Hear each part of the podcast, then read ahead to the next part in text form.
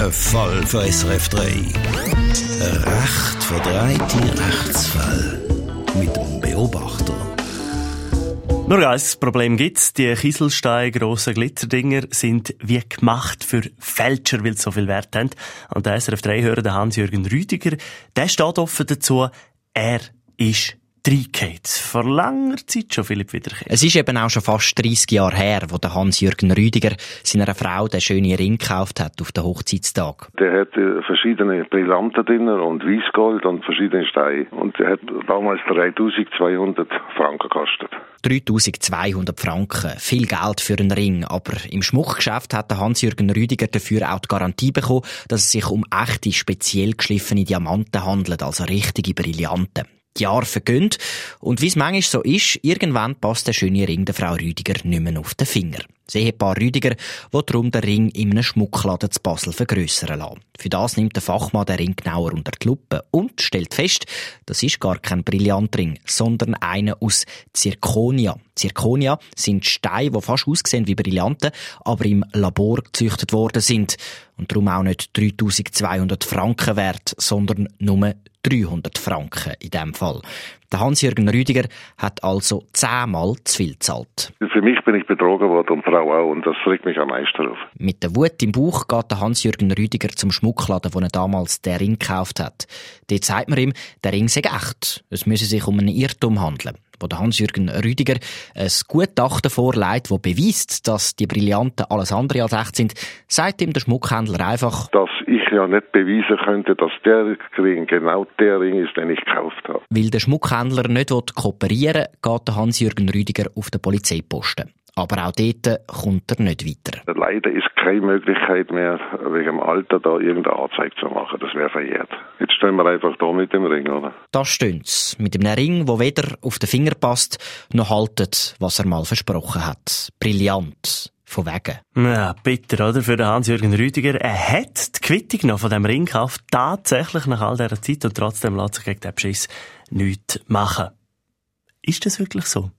Ist nach 30 Jahren wirklich alles verloren? Wir fragen gerade unseren Rechtsexperten da 3. Ein Fall für SRF 3. Ein recht verdrehte Rechtsfall. Mit dem Beobachter. Ein Fall für unseren Rechtsexperten Dani Leiser vom Beobachter. Eben der Hans-Jürgen Rüdiger würde eigentlich gerne eine Anzeige machen gegen den Schmuckhändler. Die Polizei sagt aber, mm, nein, der Fall ist nach 30 Jahren verjährt. Ist das wirklich so?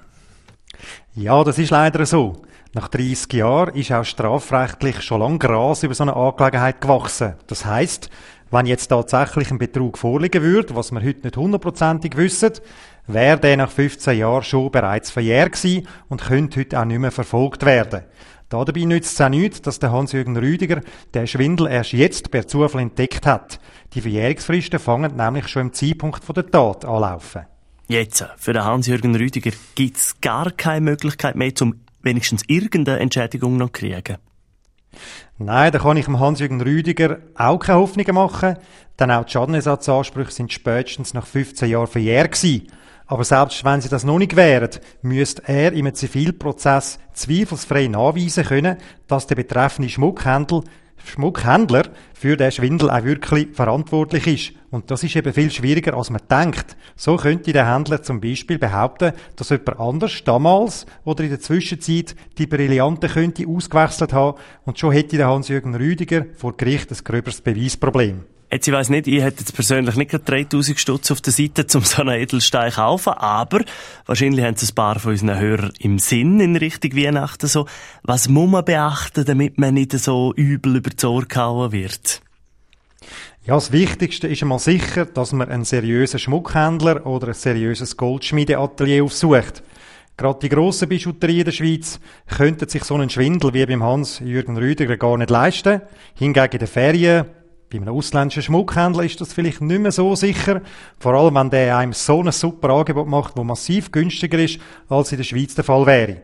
Wer sowieso kein grosser Händler, sondern eher ein kleineres Goldschmiedeatelier bevorzugt, kann zum Beispiel in seinem persönlichen Umfeld nach Empfehlungen fragen. Und gerade wenn das Schmuckstück für einen speziellen Anlass oder für eine Erinnerung gedacht ist, spielt natürlich das Bauchgefühl auch noch eine wichtige Rolle. Es lohnt sich also vor dem ersten Gespräch verschiedene Geschäfte anzuschauen gehen oder wenigstens dann ihre Schaufenster, was ja jetzt der Vorweihnachtszeit sowieso ganz reizvoll sein kann. Ja, ein bisschen Schmuck shoppen. Das ist der Dani Leiser, unser Rechtsexperte live zugeschaltet hier bei SRF 3. Und wir haben sie euch zusammengestellt bei uns online SRF 3 CH Tipps zum Schmuckkauf und dort ist auch der Link drauf von der Schweizerischen Gemologischen Gesellschaft, wo ich ganz genau kann sagen, was Edelstein ist und was nicht. Ein Fall für SRF 3. Ein recht verdrehte Rechtsfall mit dem Beobachter.